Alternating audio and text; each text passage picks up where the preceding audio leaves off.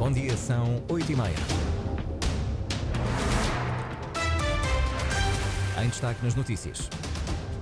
Secretário da Agricultura chamado ao Parlamento, o PS quer explicações devido à importação de gado contaminado para a região. Está pronto o relatório da avaliação das duas propostas candidatas à privatização da Azores Airlines. Deve ser entregue na sexta-feira. Cumpre-se hoje o segundo dia de greve dos médicos, convocada pela FNAM, na luta por melhores salários. Notícias para desenvolver já a seguir. Máxima prevista para hoje, 24 graus. Na edição das 8h30, jornalista William Almeida.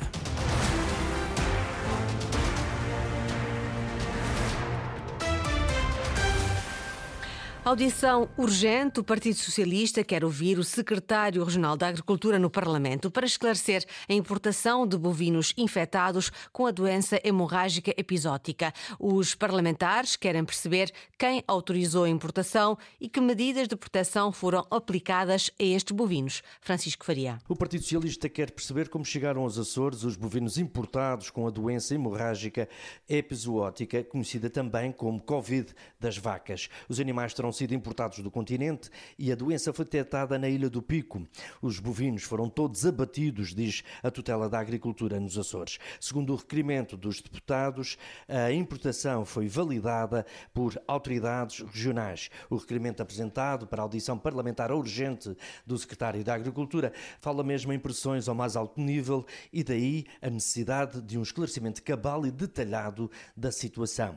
Acima de tudo, querem perceber quem autorizou a importação destes bovinos. Segundo conseguimos apurar, houve também uma segunda importação, mas os animais não estavam autorizados a desembarcar. Contudo, coabitaram no barco com gado da Graciosa destinado à exportação e foi então decidido abater todos os bovinos desta segunda viagem por precaução, diz fonte da Secretaria da Agricultura. As dúvidas que envolvem estas importações e as devidas garantias que os bovinos não estavam infectados levam o PS a apresentar este requerimento urgente. António Ventura chamado ao Parlamento. Está pronto o relatório de avaliação das duas propostas candidatas à privatização da Azores Airlines, confirmou ontem no Açores, junto do presidente do júri. A divulgação deve ser feita ainda esta semana, provavelmente na próxima sexta-feira. São dois os candidatos à compra da Azores Airlines, o consórcio New Tours MS Aviation, que pretende comprar 76% do capital social da transportadora, e o Atlântico Consortium, com com uma proposta para adquirir 74,85%. O preço apresentado pelos dois candidatos é aproximado na casa dos 5 milhões de euros. Cumpre-se hoje o segundo dia de greve de médicos convocada pela FNAM, a Federação Nacional dos Médicos. Nos Açores, ontem a adesão esteve abaixo das expectativas, mas segundo o Sindicato da Zona Sul, os números não refletem o real descontentamento da classe. Esperam hoje uma maior adesão e com impacto nos hospitais e centros de saúde. Eduardo Mendes. Os médicos voltam à greve no primeiro dia. A maior paralisação aconteceu no Centro de Saúde de Angra do Heroísmo, com uma adesão de 85% a sede do centro de saúde não tinha nenhum médico a trabalhar. O centro de saúde de Ribeira Grande, que teve à volta de 50%. No hospital de Terceira, tivemos uma sala cirúrgica em três cancelada. No Hospital de Ponta Delgada tivemos três salas canceladas e três salas a funcionar, com a ressalva que as três salas que, estão, que estiveram a funcionar hoje foram asseguradas por anestesistas tarefeiros, ou seja, são pessoas que trabalham uh, recibos verdes. No FAIAL tivemos uma adesão de 33%. Uh, por cento a nível da, do, do centro de saúde. Anabela Cunha Vaz, do Sindicato dos Médicos da Zona Sul, afirma que os números das primeiras 24 horas não refletem o real descontentamento da classe, mas que existem profissionais a optar apenas por um dos dias devido às repercussões financeiras. Por isso, a expectativa para este segundo dia de greve é maior. Os custos, de, especialmente com a habitação, têm aumentado.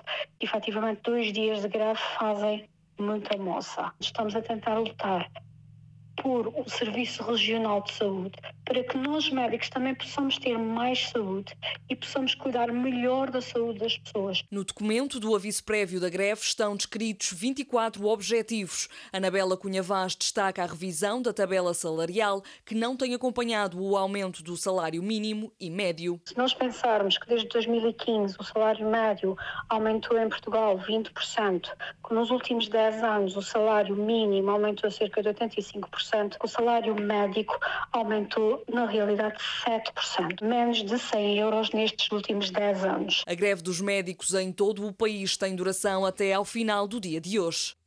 A Graciosa é a ilha que tem o reforço de investimento mais baixo na região, na proposta do Orçamento Regional para 2024. Mesmo assim, o Conselho de Ilha deu parecer positivo ao documento, na expectativa, Luís Costa, que algumas propostas ainda sejam incluídas na versão final. São 20 milhões de euros que correspondem a um aumento de 23% em relação ao último ano.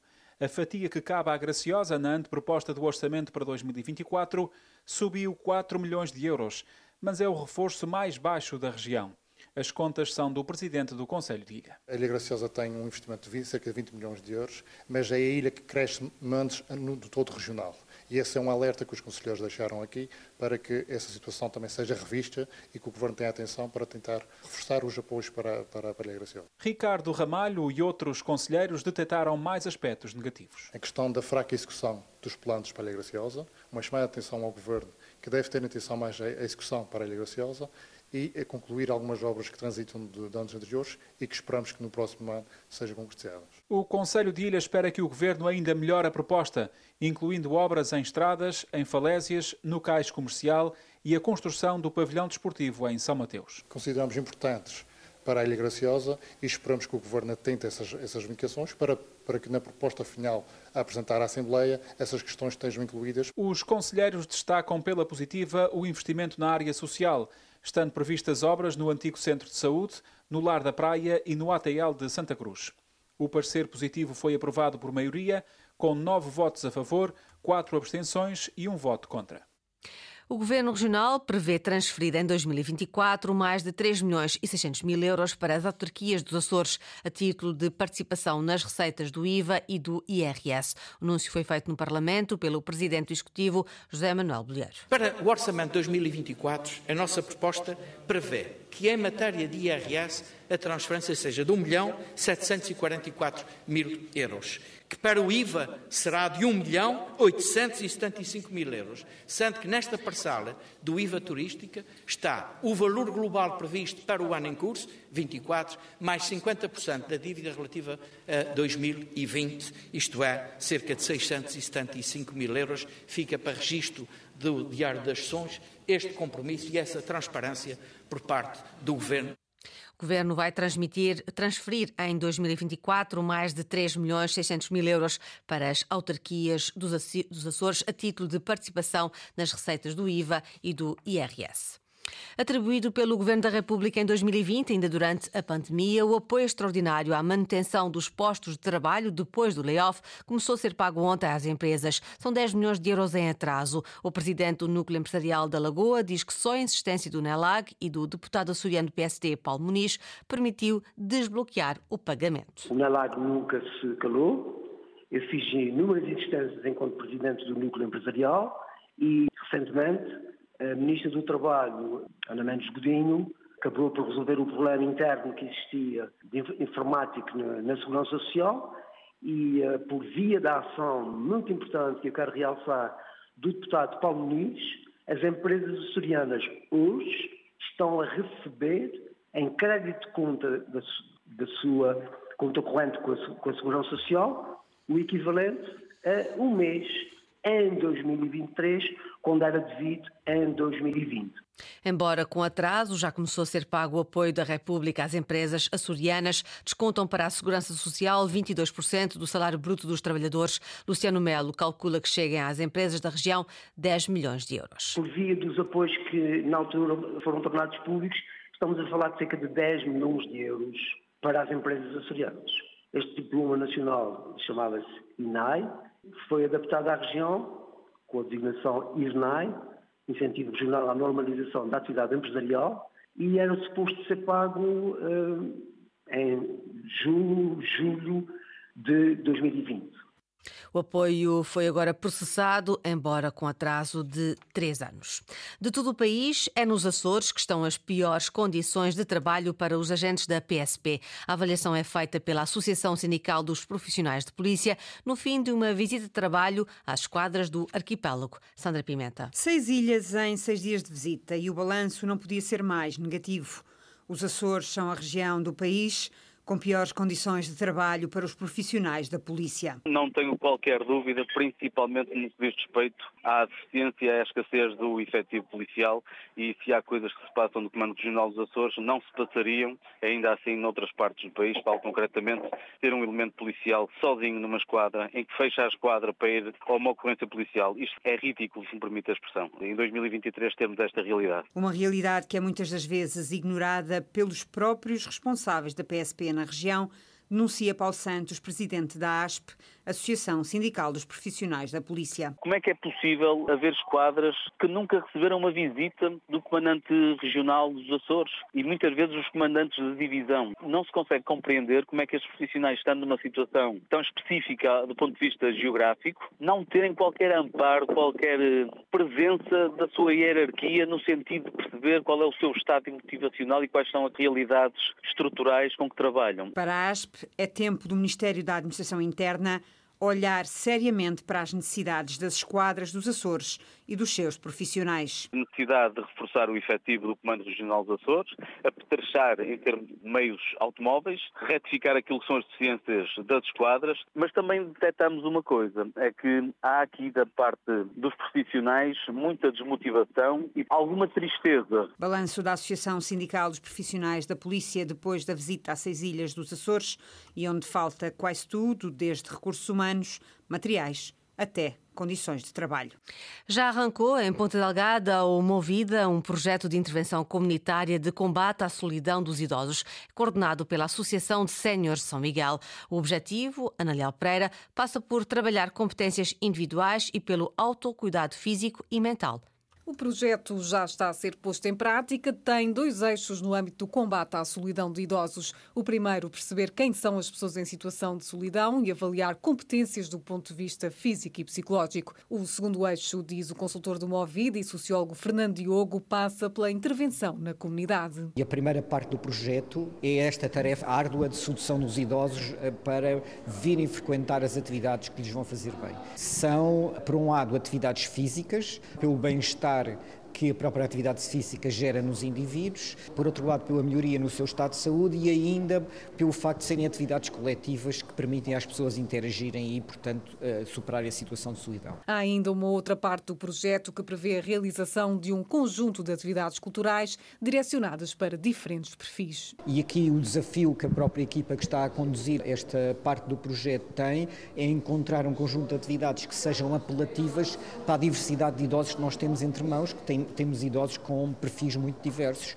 e, portanto, atividades que sejam apelativas para todos e que não sejam uh, uh, coisas muito estereotipadas do tipo pintar livros de, de, desenhar e coisas no género, como com frequência se põe os idosos a fazer. Movida, projeto piloto que arrancou na freguesia de São Sebastião, em Ponta Delgada, num trabalho em rede coordenado pela Associação de Séniores São Miguel, com financiamento da Câmara de Ponta Delgada. Tem a duração de um ano e poderá ser replicado noutras freguesias. O atleta açoriano Rui Cansado continua a fazer história na ginástica aeróbica. O desportista de 21 anos subiu ao segundo lugar do ranking mundial depois da sua participação na Taça do Mundo da, na Roménia. Luís Lobão. É açoriano e alcançou um feito inédito na ginástica aeróbica nacional. O Rui Cansado subiu ao segundo lugar do ranking da Federação Internacional de Ginástica. Isto depois da última Taça do Mundo na Roménia. É um momento que ao culminar de várias competições deste ano, ou seja, 2023, e acho que há um balanço muito positivo e há, e há um marco histórico na minha carreira como ginasta, porque pronto, desde pequeno sempre, sempre acompanhei uh, as pessoas no ranking e, e, os vários ginastas e agora estamos eu neste lugar, é, é uma coisa, é um sonho, é realmente uma, tenho a noção que, que realmente é fruto do, do meu trabalho e de todo o pessoal envolvido o ginasta de 21 anos admite que o objetivo passa agora por tentar alcançar o lugar mais alto do ranking. Claro que o um dos meus objetivos sempre é ser melhor do que, do que eu fui anteriormente. Portanto, é sempre aspirar ao, a mais daquilo que, que eu já consegui. Portanto, sim, é sempre, é sempre trabalhar para o melhor e, e pronto, depois vemos aquilo a que os frutos que o nosso trabalho eh, dá. Rui Cansado começa agora a trabalhar, tendo em vista o próximo Campeonato Europeu, que decorre daqui a um mês na Turquia. Última prova do Campeonato dos Açores de Rallys realiza-se na próxima sexta e sábado, o Rally do Pico, mas há viaturas que ainda não chegaram à Ilha Montanha. A dificuldade no transporte das viaturas é devido à, à forte ondulação que faz com que a maioria dos carros só possa chegar amanhã ou até mesmo na sexta-feira. Carlos Golard, presidente do Pico Automóvel Clube, admite que o cancelamento esteve em cima da mesa, mas para já continua a haver otimismo. Neste momento, não neste já teve, vou mentir, ou equacionamos rally porque uma das previsões, a primeira previsão que, o, que, nos deram que o barco chegava cá ao pico era no sábado, mas depois eh, lá conseguimos e, e a boa vontade de toda a gente, não tem que elogiar a Trazer Solar e a Boxline e provavelmente o comandante do barco, eh, os esforços estão a fazer para, para vir os, os, carros ao pico. Qual é, portanto, a data prevista para os carros chegarem à Ilha do Pico? Na melhor das hipóteses, na quinta-feira. O Rally do Pico é a última prova do Campeonato dos Açores de Rallys. Na classificação, Ruben Rodrigues lidera o regional com mais 13,5 pontos que Luís Miguel Reco. Esta foi a edição das 8h30 com a jornalista Lili Almeida. Notícias da região em permanência online a cores.rtp.pt e também no Facebook da Antena Açores.